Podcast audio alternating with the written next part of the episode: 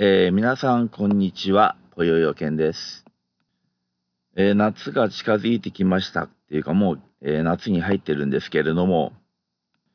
えあの、最近、まあ、よく起こりがちな病気としてはですね、まず、え風邪ですね。え特に、まあ、北国に住んでいる人はですね、え寝るときっていうのはすごくああの暑いんですけど、朝方になるとですね、気温が10度以上下がっちゃうっていう、そういう現象になっております。えですから、え朝体調壊しちゃう、まあ、風邪をひいちゃうっていうパターンですね。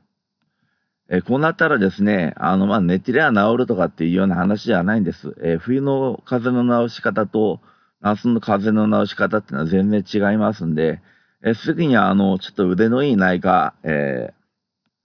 えー、誰か近所の人にでも聞いてですね、えー、行ってみるといいと思います。えー、あともう一つは、え胃腸炎ですね。え胃腸が弱ってきてしまうんですね。えですから、え当然飯を食わなくなるという現象ですね。で、牛乳も飲まなくなるってことですね。あの、ホットミルクとかね、あとミルク自体、あの、えなかなか分解しない成分が入ってますんで、え豆乳であるとか、あと、大人用の粉ミルク大人用の粉ミルクっていうのが売ってますんで、それを買ってきて飲むとかですね。えー、あとあの、まあ、食パンですか。え、食パンパンが苦手な人はアンパンでも、えーえー、クリームパンでもいいんですけども、そういうものをとりあえずあの、えー、買ってきてですね、えー、せめてまあ半分でもいいから口にするとか、えー、そしてまあ、えー、豆乳を飲んどくとか、それぐらいのことはやっぱり、え朝晩、うんえ朝昼晩とは言いませんけれども、えー、昼と晩にですね、2回ぐらいそれやっといた方がですね、えー、絶対にいいです。ところがそういうこともしないでですね、で、えー、いきなりなんかあのあ、腹は減りますよね、ある、ある時ね、夜とか急に腹が減ったりしてですね、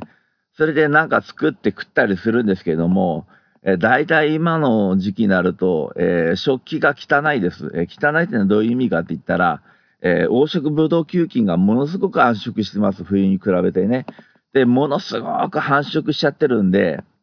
で、あの、日頃使っているスポンジですか、スポンジ自体ももう、とにかくあの、顕微鏡で見たらですね、え耐え難いほどにですね、これが本当にもうこの世の中なのかっていうぐらいの地獄絵図の状態になってます。えそういうスポンジでもってですね、えー、食器なんかを洗ってですね、で、えー、それでまあ拭いたりして乾燥させたりして、まあ、積み上げていくわけでしょう。それでも黄色ブドウ球菌は消えてません。えー、ですから、まあ、食べる寸前にですね、きれいに水で流して、そこで盛り付けとかすればいいんですけど、えー、そういう手間を除いたりですね、あとあの、手にも黄色ブドウ球菌がついています。そういう状態で、例えば料理をしたりですね、えー、あと、まな板の上でちゃんと料理をするも、まな板もきれいに、えーふいえー、あの洗浄した上で使うんだらいいんですけども、汚いまな板使ったりですね、場合によってはシンクの、シンクの土台の部分でもってですね、あの調理したりする人も中にはいるんですよ。で、そこでまあ、あのうがいしたりね、そういうこともする人もいるんで、そんな人はもう、はっきり言ってもう、あの、死んだ方がいいですよっていう、そういう世界なんですけれども。だってそうでしょう。あの、普通そんなことしないでしょう。で、それで病気になったらもうそれもう本当に自己責任じゃないですか。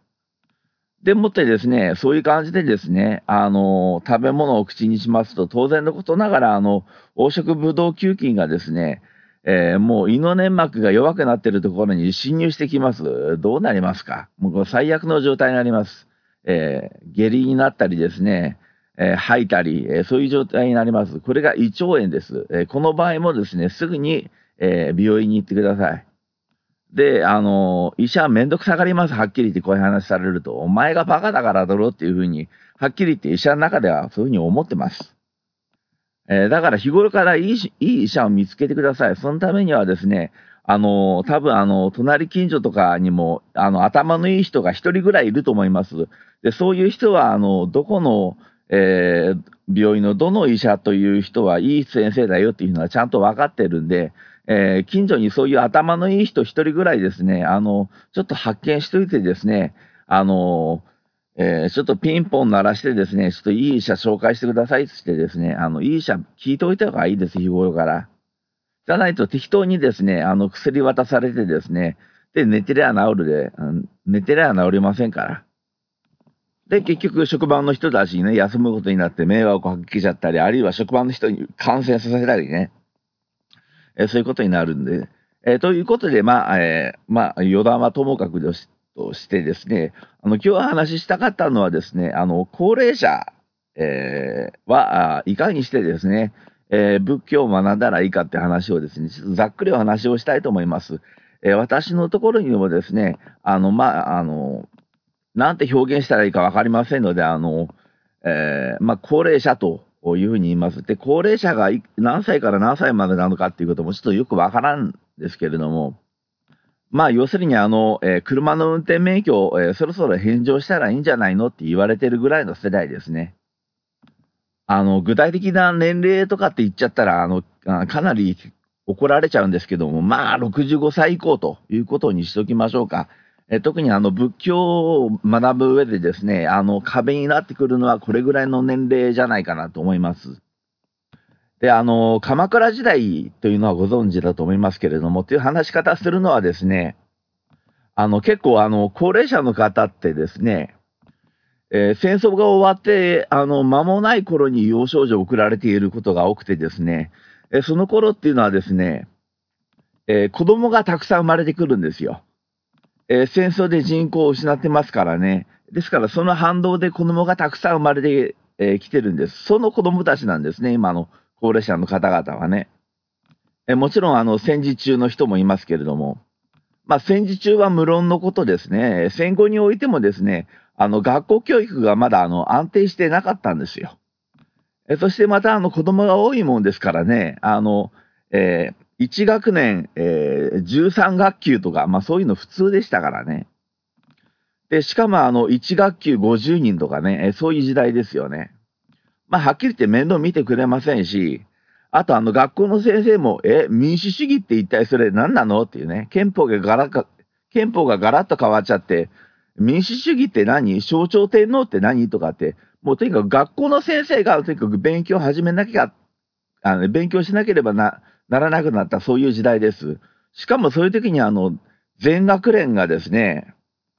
えー、共産主義革命をやるんだ、暴力革命だよ、イエーイってやってたしそういう時代に、もうあの、まあそれはもう少し後の時代ですか。あの、ちょっと時代があの、えー、めちゃくちゃになりましたね。あの、全学連の話忘れてください。えー、とにかく、とにかくですね、あの、学校教育がまだ不安定だった頃、えー、子供たちに一体何を教えたらいいかわからなかった。しかも子供たちが多すぎて教えることもできなかった時代なんで、あの、結構あの、歴史の、えー、知識もない方が結構多いんですね。今の高齢者の方っていうのはですね。ですから決して馬鹿にしてるわけじゃなくてですね、あの、丁寧に話そうと思ってですね、こういう話し方になっちゃうんですけど、あの、鎌倉時代っていうのがありましたよね。今からまあ700年とか800年とかそれぐらい前だと思うんですが。で、その鎌倉時代以前の仏教っていうのもあったわけですね。鎌倉以前仏教、以前の仏教っていうのはですね、えー、3つに大半できて、えー、奈良仏教っていうのと、えー、真言宗っていうのと天台宗っていうのがありました。で、奈良仏教っていうのはですね、奈良時代の仏教ですんで、あの、日本において、あの、一番最初期の、最初の方に、えー、起こった仏教ですね。で、あの、実践する仏教っていうよりかはですね、えどっちかというと勉強する仏教であったり、あるいはあの、政府に利用されてですね、あの、国、国がですね、乱れないようにするための、祈祷をするお坊さんを養成するっていうね、祈祷するためのそういう宗派、これが奈良仏教ですね。で、えー、さらにあの、えー、平安時代ですね。えー、あの、十二一重の時代ですね。えお姉さんが十二一重を聞いてね、えそういう、あの、十二一重を着てとかね。あと、あの、ひな祭りの、あれですね、ひななんてあるでしょ。まあ、まあ、ああいう格好ね、貴族がああいう格好してる、ああいう時代ですよね。で、あれが平安時代ですけども、あの時代ぐらいの時にですね、えー、真言宗というのと、えー、天台宗っていうのがですね、日本に入ってくるんですね。入ってくるって言い方したっていうのは、真言宗も天台宗も日本で発明されたもんじゃなくて、あの、持ってきてるんですね、えー、中国から。で、もちろん日本でアレンジ、あの、形は変えられてます。えですが、まあ、基本的に中国から持ち運んできてるんですね。この3つですね、え天台真言奈良、奈良仏教っていうですね、奈良仏教って言ってもももっとたくさんありますけれども、宗派はね。えですから、ただ、あの、これらの仏教っていうのは皆難しいっす。えー、とても難しくて、えついていけないレベルなんですね、人々がね、多くの人々が。で、しかも、鎌倉時代とかって言ったら、文盲率ですよね。文章が読めないっていう、そういう時代ですよね。えそういう時代にですね、あの、たくさんのお経を唱えさせることもできないっていうんでですね、えですから、あの、鎌倉時代になりますとですね、坊さん方も考えるんですね。えもっとあの、簡単な仏教を作った方がいいんじゃないか。それで、禅宗の坊さんの人は、ただ座禅を組んでればそれでいいですよって。ただ座ってなさい。え、そうすれば、え、あなたは悟りを開くことができます。これが禅宗の坊さんですよね。え、次にあの、浄土宗とか浄土真宗とかっていわゆる浄土のつく、え、宗派ですね。えー、これに関してはですね、ただ生阿弥陀仏と唱えなさい。生阿弥陀仏と唱えても、成仏はできないけれども、えー、極楽浄土っていうですね、素晴らしい世界に、えー、生まれ変わることができます。これが、えー、南無阿弥陀仏と唱えるですね、浄土宗とか浄土真宗とか、あとあの、一辺上人の開いた自宗という、そういう宗派もあります。えあとはあの、日蓮さんがですね、え日蓮の起こした、えー、日蓮宗、えこれはですね、えー、南無阿弥陀仏を南無妙法蓮華経にすり替えただけですね。え南無妙法蓮華経というふうに唱えると、えー、いわゆる成仏できると、えそういう話ですね。え、これらみんな聞いたらようわかると思うんですけど、仏教の超シンプル化をやったわけですね。え、そしてまあそういう仏教がずっと続いてくるんですけれども、えー、今度ですね、あの、え戦時中から戦後にかけて、えあの、新興宗教というのが生まれてきます。えー、まあ、創価学会であるとか、立正厚生会であるとか、まあ、霊友会であるとか、新如園であるとか、えー、アゴン州であるとか、あと比較的新しいのが、まあ、オウム真理教であるとか、まあ、いろいろと新興宗教が出てきます。この新興宗教がまためちゃくちゃなこと言うんですね。えー、で、今一番大きい宗教だったりはどこだと思いますか？えー、なんと創価学会を抜いてですね、あの、幸福の科学ですね、大川隆法さんの幸福の科学。これあの、大川隆法さんにですね、いろんな人間が乗り移るんですね。死んだ人ばかりじゃないです。生きている有名人とかもですね、大川隆法にですね、えー、乗り移って、えー、適当なことを語って、えー、それをあのビデオにして流したりですね、あの本にして売ったりとかっていうことをやってるんですね。え、あまりにも面白いです。え、あの、はっきり言ったあの、え、娯楽的な要素がもうすごく面白いです。あの、大川隆法がなんかあの、えー、女優さんが乗り移ってなんか女の喋り方で、えー、喋ったりするっていうね、あの、面白いじゃないですか、それだけでも。あの、愉快な気持ちになれるじゃないですか。ただまあ、あの、政治に踏み込んでいってですね、あの、その政治の内容がですね、あの、えいわゆるこの、なんていうかな、あの、国家主義的なですね、思想を説いているというか、あの、日本は、あの、もっと強い国にしなければ、武力的にね、もっと武力的に強い国にしなければならないみたいな、えそういう思想をね、大川さんが持ってるもんで、そういう方向性の政党になっているっていうね。え幸福実現党っていうせあの政党なんで、ちょっと絶対忘れないで投票しないようにした方がいいですね。え、こういう話するとですね、あの、えー、昔ですね、あの、あるですね、えー、まあ、マルチ宗教じゃなくてですね、なんかインチキ商法みたいなことやってるところに批判したときにですね、え、そことから、あの、えーお、お前何言ってんだっつってですね、あの、えー、講義が行ってですね、え、それで配信できなくなったっていう、あの、えー、回だけ抜けてるんですよ。あの、この京都市社会を、えー、生きるにはっていうのを。あの、一回分抜けてるんです。それは、あの、これを聞いてる人がですね、あの、そういう会社がこれを聞いてですね、あの、お前何言ってるんだっていうね、幸福の科学から、まあ、あの、批判来てですね、あの、えー、この配信業者の方が私の言ってる意味をよく聞いてくださればそんなことないんですけど、配信業者の人がですね、講義受けたらとりあえず、それそのままフィードバックして、あの、消すぞっていうことを言ってき、えー、たことがありましてですね、あの、よく配信業者の方もですね、あの、シーサーの方もちょっとよく聞いていただきたいんです。あの、信教の自由があります。ですから私が幸福の科学を批判したからといってですね、あの、この音声ファイルを消すとかってことは絶対やめていただきたいんですね。えじゃないと、あの、はっきり言って何も言えなくなっちゃいますんで、えとりとりあえずそれだけお願いします。ということでですね、話戻しますけども、あの、宗教っていうのは宗派とかね、宗教団体とか含めたら、とにかくいろんなものがあってですね、あの、何が正しい宗教なのかっていうのがようわからんです。ようわからんっていうのが実態になってるんですよ。あと、あの、その宗教団体の教義っていうのがありますでしょう。あの、幸福の科学。一応幸福の科学は仏教団体なんですよ。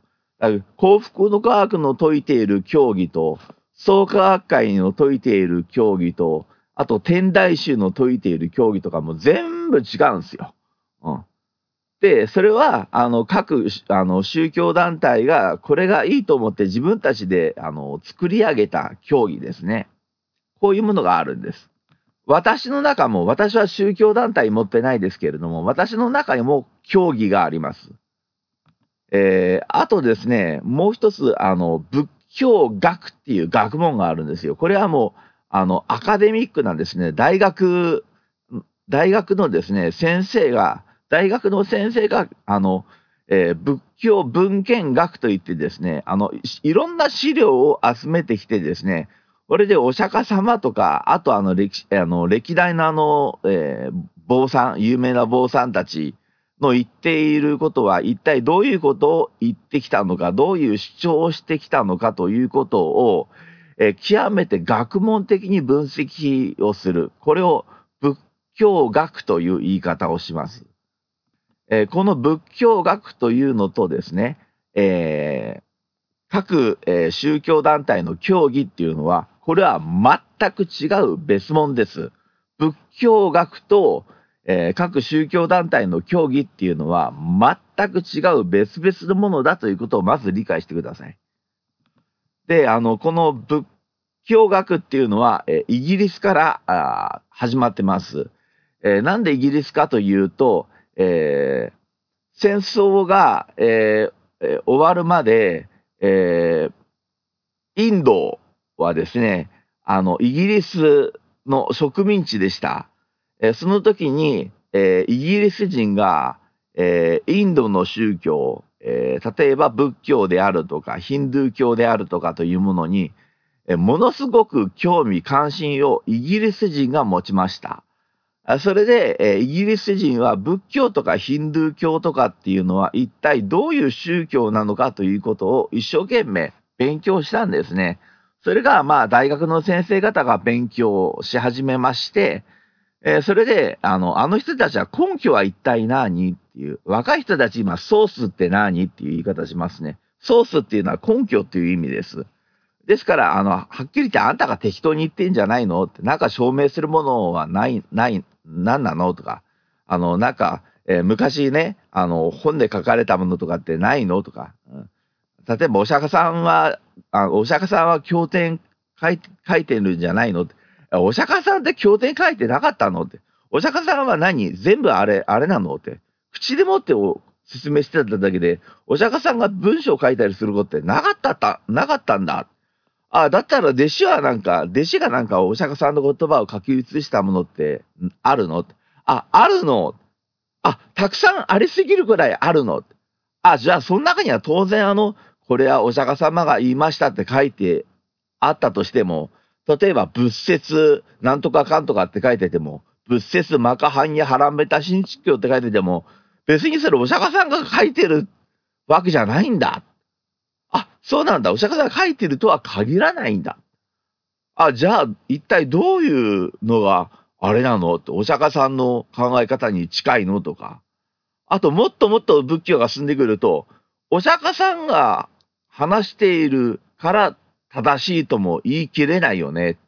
じゃあそもそもじゃあ仏教ってどっから生まれてきたの？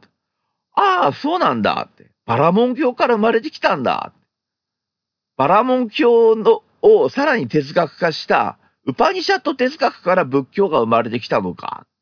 あ、そうなんですね。あ、あとあの、そのバラモ教だけじゃなくて、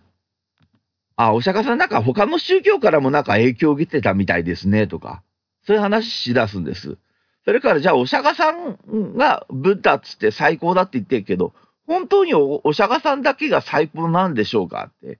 仏教っていうのは当然のことながら、えー、歴史がありますよね。何千年っていう歴史があるじゃないですかって。その中で仏教が成長し発展してきたっていう見方もできないんじゃないでしょうかね。お釈迦さんが、えー、突き進められなかったところを、もしかしたら後の時代が突き進んでいるっていうことも当然考えられるんじゃないでしょうかねっていうふうに考えていくのが、これが仏教学なんです。大学で、大学でですね、特に国立大学に行くと、あの、仏教学部とか、インド哲学部とか、そういうのがあります。そういうところでもって、えー、調べられているのが仏教学なんです。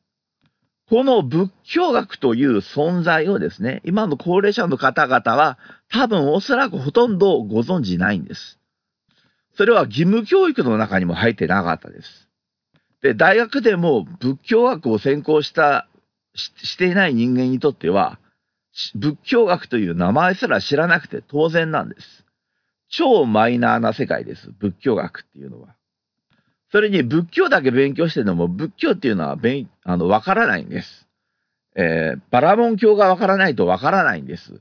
だからバラモン教と仏教学っていうのをあああの合わせて勉強するっていうのがスタンダードなんです。ですから今はバラモン教とか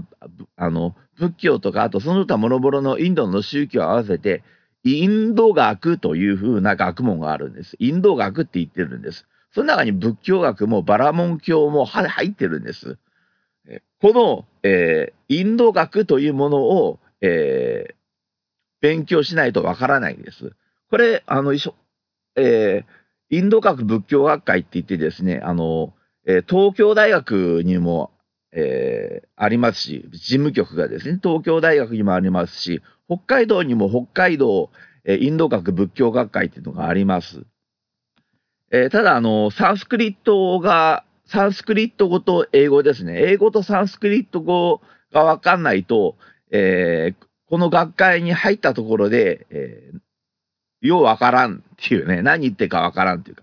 要するに英語とかサンスクリット語とかを使ってですね、あの、えー、論文が発表されたりすることがあるからです。まあ、サンスクリット語って全部でサンスクリット語で書かれているっていうんじゃなくて、一部サンスクリット語で書かれているってことですね。だから、あの、基本的なサンスクリット語のこの仏教用語がわからないとさっぱりわからんです。で、この仏教学、まあ、インド学仏えー、インド、インド学仏教学会を作っあこ、えー、作り上げた人もそうですし、あの、仏教学というものを有名にさせたのもそうなんですけども、中村はじめ先生、中村っていうのは普通の中村、はじめ先生のはじめっていうのは元気の元と書いてはじめです。で、これちょっとあの、インターネットができる方は、インターネットでちょっと検索していただきたいんですけれども、インド学で中村はじめ先生で、で、YouTube をご覧になる方は、YouTube で中村はじめ先生の動画をいろいろと片っ端から見てほしいんですけれども、えすごくわかりやすく話をされております。で、できれば、あの、岩波文庫っていうのがあります。岩波文庫からですね、中村はじめ先生が、えー、あの、著作しているっていうんじゃなくて、訳をしているお経があります。現代語訳を。中村はじめ先生が、えー、サンスクリット語とかパーリー語とかで書かれている経典を、えー、現代日本語を訳したものが、えー、岩波書店からいっぱい出てます。えー、とにかく、えー、買って全部読んでみてください。えー、これが仏教学です。で、こういうのがですね、あの、戦後、えー、日本の高度成長期においてですね、えー、東大を中心にガーンとやっておりましてですね、え、ところが一般の人たちにはわからんす。これ、仏、え、のインド学。一番それが正確なんですけど、仏教としては。でも、あの、わからん。わからんから創価学会が伸びてきちゃったんです。創価学会とか、立正厚生会とか、霊友会とかがガーンと伸びてきちゃった理由は一体何なのかっていうと、えー、はっきり言って分かりにくいからなんです。だから、えー、本当のそういう仏教学とか勉強しないで、あの、創価学会で南明法蓮華経を唱えたら病気も治るし、お金も儲かりますよって言ってやってきたんです。だから南明法蓮華経って一生懸命唱えなさいって。で、もっとご利益があるのは何ですかって言ったら、それは釈仏をすることですよって。釈仏をしたら、えー、もっともっとあの、お金持ちになるし、もっともっと幸せになるんですよ。ってやってきたのが、これが創価学会ですね。で、で、えー、さらにあの、えー、私たち公明党っていう政党も作りました。公明党の応援をすると、さらにご利益がありますよってあるんですね。で、あとお金をたくさん、あの、寄付しなさい。お金はたくさん寄付すれば寄付するほど、あなたたちご利益もらえますよ。創価学会ですね。なんで知ってるかって、私、創価学会に昔いたからなんですね。創価学会の家で生まれたからなんです。あの、仏教学とかやってもですね、あの、はっきり言ってわかんないんです。あの、なかなか。咀嚼できないし、あと、信仰というところとはまた違うんですよ。仏教学っていうのは。信仰を教えるとこじゃなくて、あの、仏教知識を勉強するとこなんで、正確な仏教知識を勉強するのが仏教学なんで、信仰を教えてるわけじゃないからなんで。だから仏教学から入っていくとすごく時間かかっちゃうし、む難しいし、信仰とは違うと違うんで、どうしたらいいかわけわからなくなっちゃうんですよ。だからみんな宗教団体入っちゃうんですよね。で、オウム真理教がはなんで、えー、あの、広まったかっていうとですね、えー、オウム真理教というのはもともとあの、アゴン州っていうところの、えー、信者だったんですね。あの、朝原将校が。松本静夫ですね。死刑囚でも亡くなってますが、えー、アゴン州のところの出身なんですけれども、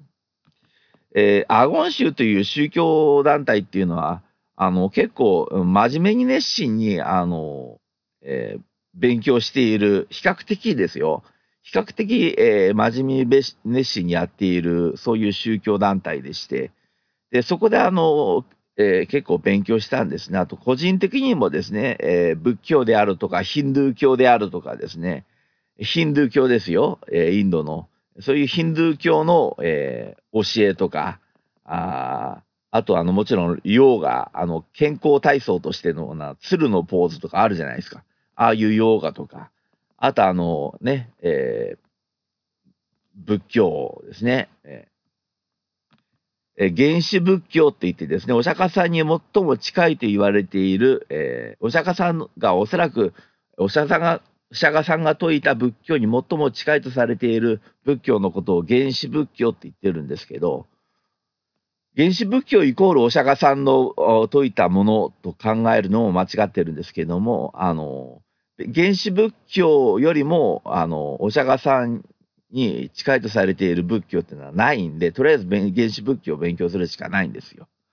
その原始仏教も勉強してるんです。で、えー、ヨガも勉強してるんで、で、えー、で、えー、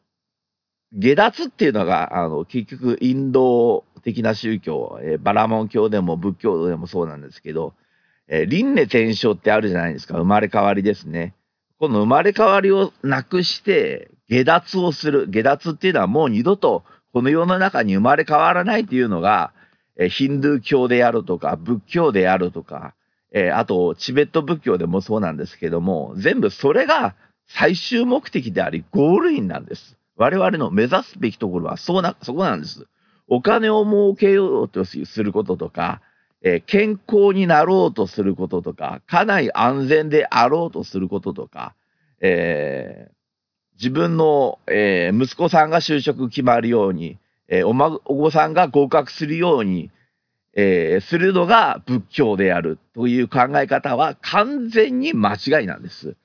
えー、しかもあの、結婚し、えー出えー、就職し、えー、結婚し、えー、で、えー、五体満足な子供を産んで、それで立派に育て上げて、それで、ああ、あなたは素晴らしい人生でしたね、つって大往生を迎えるというのも、これも仏教とは全然違う、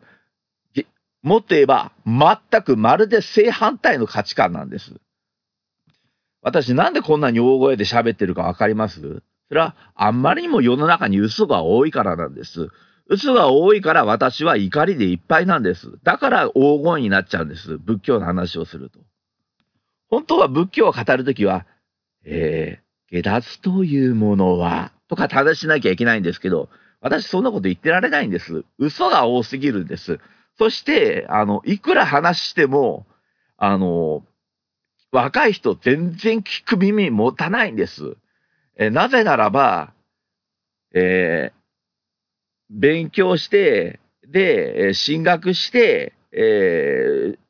で、えー、恋愛楽しんで、で、彼、えー、大学行って彼氏彼女作って、それで就職活動して、えー、少しでもまともな就職をして、で、またさらにまた別の人と恋愛とかしちゃったりして、婚活とかしちゃったりして、で、結婚して、えー、まあ子供がまあ二人ぐらい作って、で、そこまで行ったら友達にも自慢でできるし、親にも、あの、もうでかいすらさせることないし、親戚にもガタガタ言わせられないし、えー、そしてなんかブログとか、あの、ツイッターとか、あの、インスタグラムとか作っちゃって、あの、赤ちゃんと一緒に写真撮って、これが私のベビーちゃんですとかって言って、えー、例えば子供の名前が、えーえー、子供の名前が、えー、アリカだったら、例えば、えー、アリカママとかで自分のペンペンネームをアリカママとかってしちゃったり、あの、自分のペンネームをアリカパパとかってしちゃったり、そういうペンネームでもって、あの、インスタグラムとかってやっちゃって、あの、自慢をするって。もう、もう、これがもう人生の、もう、価値観なんですよ。で、この価値観を作ったのは、申し訳ない。言わせてください。皆さん高齢者です。はい。で、こういう生き方をしていると、仏教的には、人間に良くて人間に生まれ変わるか、死んだ後ですよ。人間に生まれ変わるか、最悪、もっと悪い過当なものに生まれ変わるか。例えば、あどこどこでなんかあれだだよ、なんか立ち食いでステーキ食わせるところあるみたいだよ、つって、あの、ステーキ屋とかっつって、あの、いきなりか、あの、ごめんなさいよ、どこの、あの、企業も批判してませんからね、今ね、私ね。あの、立ち食いでステーキをね、あの、食うようなところとかっていうところに行って、ゴリゴリあの、牛とか食ってたり、豚とか食ったり、私もしてますからね、ポークカレーとか大好きですから、食べちゃってますよね。お魚もそうですよね。回転寿司とかね、回転寿司、回転寿司とかって、まあ今日も回転寿司に行こうとかって、もう最近回転寿司安くて美味しいですよね。でも回転寿司とか行ったり、もう生き物いっぱい殺してるじゃないですか。生き物いっぱい殺してるってことは命いっぱい奪ってますよね。これいいことだと思います悪いことだと思いますはい、冷静に考えてみましょう。他の命を奪っていいことだと思います悪いことだと思います牛だって、豚だって、我が子が可愛いんですよ。もし我が子がいじめられたりしてるの見たら、牛の親だって、豚の親だって我が子を自分の命に変えてもかばおうとするんですよ。人間と何も変わんないんですよ。ただ言葉喋れないだけなんですよ。知能が人間よりちょっと劣ってるだけなんですよ。でもそういうのを殺して食ってるんですよ、我々。いいことだと思います悪いことだと思いますで、そうやって肉食をひたすら重ねながらも、少なくとも懺悔ぐらいすればいいよ。本当にごめんなさいとかってすりゃいいのに、せめてで、ご飯を食べるときに、その命に対して、いただきまして、合唱してから食べれて、食べ終わったら、合唱して、ごちそうさまでしたとか、せめて自分の家でやれよっていう、それすらしないで、どうなると思います？死んだ後。牛や豚に生まれ変わりますよ。今度は自分が食われる立場に生まれ変わります。それが普通だと思いませんか？この世に生まれてくることを幸福だと思いますか？この世に生まれてくることを。幸福だと思いますか？えー、えー、おそらく今の高齢者の方々が、えー、若い頃っていうのは、えー、5人に1人とか、え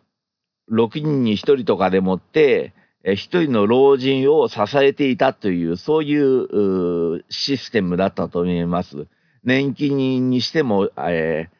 えーまあ、社会保障、もろもろの社会保障にしても、えー高齢者っていうのはほとんどお金かかりませんでしたよね。今少し金かかるようになったけど、それでもまだまだ高齢者はお金かかりませんよね。で、でも自分たちが若い頃っていうのは、えー結構5人とか6人とかでもって1人の高齢者を支えてましたから、まだ負担は少なかったです。ところが今はどうでしょうか。今はもう高度成長期ですらないです。日本の経済成長はどんどんどんどん低くなっていって低迷していってます。で、えー人口減です。なんで人口減かって一番大きな理由何何かわかりますか？給料が安いからです。だから子供を産んでも育てられない。育てられたとしても、え大学に行かせられない。専門学校に行くさ行かせるのすら大変だっていう、そういう時代になっちゃってます。で、そんな時代で子供が産めない。じゃあ子供産めないだったら結婚もできないなって諦めてる若い人いっぱいいます。そういう時代です。で、えー今働いている人たち、いわゆる現役層という人たちっていうのは、何人に一人の老人を支えているかは大体お分かりですか？大体3人に1人ぐらいでのご老人を支えているんです。これがやがて、え2人で1人のご老人を支え、えーさらに時が進めば、1人で1人の老人を支えるというですね、わけのわからん時代になってきます。最悪どうなると思います？一人で二人の老人を支えたりするような時代が来ないとも限らないでしょう。で、今学校であの、いじめがなくなったと思います？えー昔はですね、あの、力の強い子が、えー力の弱い子に対して暴力を振るったりという形のいじめが多かったです。いわゆるいじめっ子っていうのはそんな感じでした。今は違います。頭がものすごく、えー切れてですね、あの、ものすごく、例えばお父さんも結構あの頭のいい人で、まあそれがまあ遺伝してるんでしょうか。えーすごく頭のいい子で、ただし、いわゆるサイコパスって言って、人の痛みがわからないという一定の、えー確率で生まれてくる子供たちがいるんです。えー大人にもいますけれども、人の痛みがわからないんです。感情がわからないんです。悲しみがわからないんです。そうやって生まれてくる子っていうのは、かなりの割合で生まれてくるんです。人間の中で。そういう、でも、すごく頭がいいんです。頭がいいから、だから、ど、バレないように、バレないようにいじめるんです。学校側に、先生に絶対にバレないように、しかも自分、あ犯人が自分であると、特定できないような形でいじめるんです。えー例えば、あの、えーあること、ない、全く、え身に覚えがないような、あ悪い情報をですね、えー拡散させたりですね、インターネットなんかを使って拡散させたり、えそれも、えーその情報源が自分じゃないようにうまいことやるんです。そうやっていじめられると子供どうなると思いますか？ぶん殴られたとかならまだいいです。まあ、それでも一生心に傷残りますけどね。もっともっと深い傷を負うんです。そしてですね、あの、人と接するのが苦手な子供になってきます。で、会社に行ってもいじめがあるんです。パワハラがあるんです。セクハラがあるんです。未だにあるんです。何にも変わってないんですよ。で、顔が綺麗で、女の子の場合は、顔が綺麗な女の子に生まれたら、もてはやされます。ものすごくもてはやされます。必要以上にもてはやされるんです。一方、ブサイクに生まれた女の子っていうのは苦しむんです。ものすごく苦しむんです。それはなぜかって言ったら、美人の女の子とブスの女の子、特にちっちゃい頃はみんな可愛かったんです。それはこ子供だからです。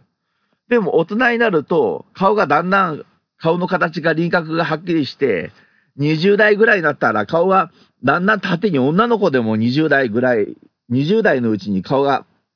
まっすぐ伸びてきますよね。で、30代になったらもう決定的になりますよね、顔形っていうのが。そうなったらもう美人とブスがもう明確に分かれます。特に30歳ぐらいで。だからもうどうなるかって言ったら、もう周りの接し方が全然変わります。えーコンビニエンスストアでですね、えー美人の店員とブスの店員とコンビニエンスストアで2人の店員がカウンターにいるとします。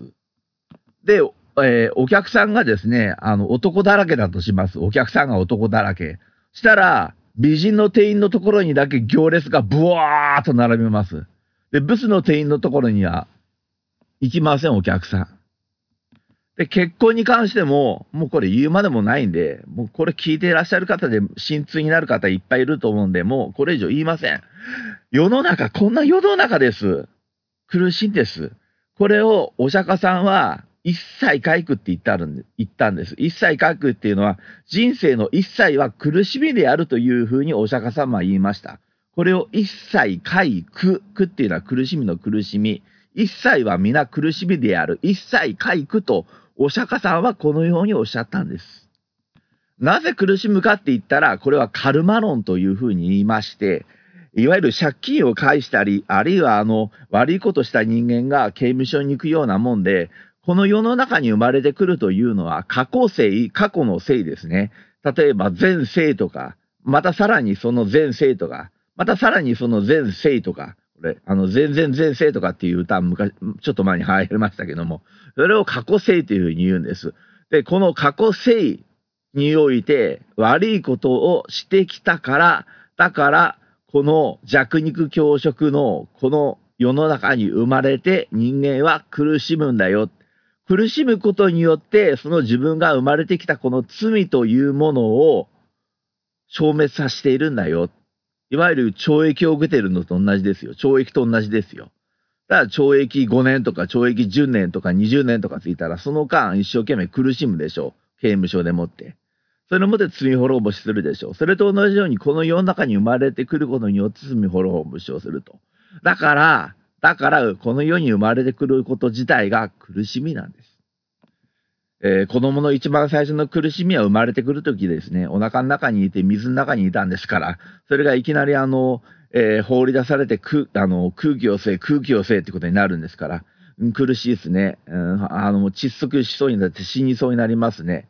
俺でもってやっと息ができて、それで苦しかったからおぎゃーって泣くんですね。それが一番最初の苦しみですね。そこからずーっと死ぬまで苦しみが生まれます。ずーっと苦しみが続きます。ですから、この世の中に子供を産む人って、そういうことを考えてるんでしょうか？あの、よく誕生日の時に、えー、生まれてきてくれてありがとうとかっていう子供いるじゃないですか。気の利いた子供は。あれ本気で言ってか嘘で言ってかわかんないですよ。まあもちろん自分が今ものすごくハッピーって人いますよね。結婚してね。結婚して子供ができてハッピーっていう人は、あのー、自分のね、えー、お母さんに対して、ね、自分、あの、自分の、自分の誕生日の時に、自分自身の誕生日の時に、いわゆる、あの、お母さん、まあ自分の子供に言わしてみたらおばあちゃんに対して、生まれてきて、産んでくれてありがとうって言ったりしますよね。それは自分がハッピーだからですよね。でも、多くの人は生まれてきくれくれてありがとうと思ってないですよ。頼んでもねえのになんで生まれ、産んだんだこのバカ野郎と思ってんですよ。これが子供の普通の感覚です。あんたが産まなかったらこんなに苦しまなかったんだよって言ってる子供、大人に、大人になってもそう思ってる人いっぱいいます。これが現実ですよ。なのに人は就職して、お付き合いして、結婚して、子供を産む。これが人間の幸福であるっていう価値観にとらわれてるんですよね。だから、お釈迦さんというのは、お釈迦さんというのは、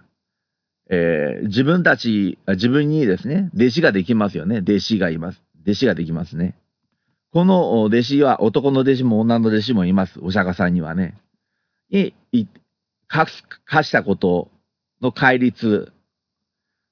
まず、人を殺してはならないとか、人から物を盗んではならないとか、嘘をついてはならないとか、これは当たり前のことですけど、重要なものとしてこういうことがあります。不委員会というのがあります。これは不委員会という文字書きませんけれども、えー、要するに、えー、セックスするなってことです。誰ともセックスするなってことなんです。これを弟子に課すんです。出家の弟子ですよ。在家の人はしょうがないんでね。あの、在家の人には出席する、あの、セックスするなとは言いませんよ。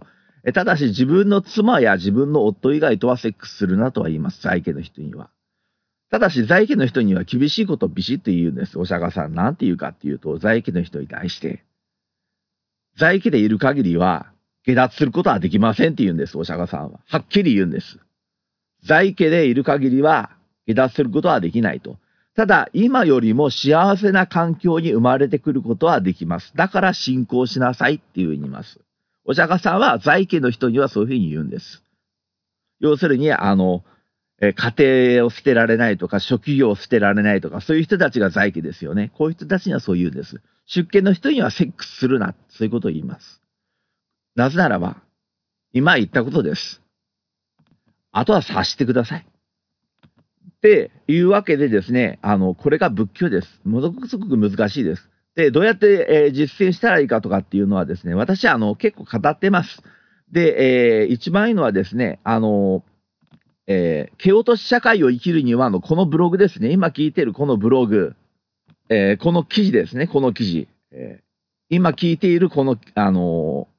音声ファイルがリンクしてあるこの記事ですね。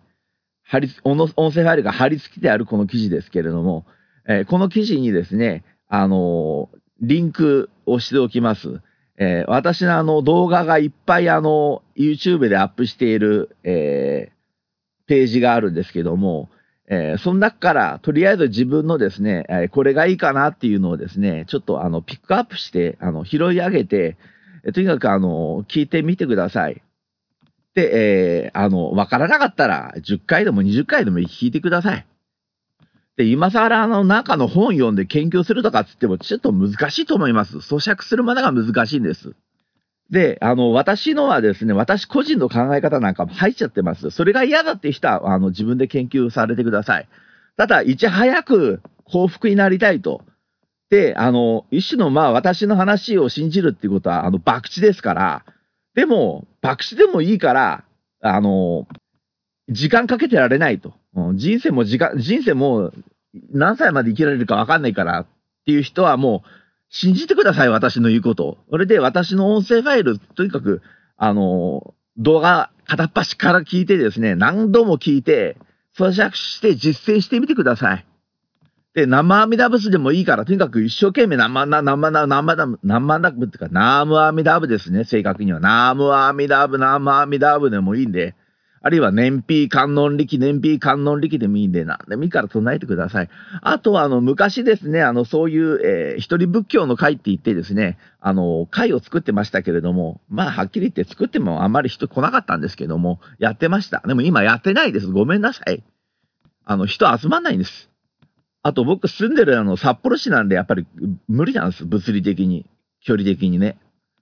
えー、ただその代わり、あの、私にメールくださったら返信します。えー、あの、極力返信します。あの、見落とさない限り。あと、私を罵倒するようなこと書いてあったら返信しません。うん。あの、私自身が、あの、疲れてしまいます。あの、やること私いっぱいあるんで、あの、それでも遠慮しないでメールはください。あの、わかんないことがあったら。ただ短い文章でも返します。まあ、それはもう、ほぼ99%の確率で返しますんで、あの、質問してください。あの、ただ分かりやすく質問しないと何質問してるか分かんねえよっていうふうになると私困りますんで、そこをご配慮を願います。ああと、あの、お金は、えー、取りません。ただ、もしかして将来出版物とか作った時にはですね、あの、お金を頂戴すると思います。えー、ただってわけいかないです。それを作るのにお金かかるんでね。あと、あの、なんか、あの、でっかい宗教団体みたいのを作っちゃうとかって私一切思ってませんので。私は神様仏様の信者です。皆さんも神様仏様の信者です。教祖はあくまでも神様仏様です。で、真理を知ってるのも私じゃないです。私が真理を知ってるんじゃなくて、神様仏様が真理を知ってるんです。私はその100万分の1しか知りません。それでも仏教全然知らない人間、あるいはインチキ宗教に騙されている人間の100倍ぐらいは知ってます。だから、勇気のある人は私の言うことを信じてみてください。で、えー、博打だと思ってかけてみてください。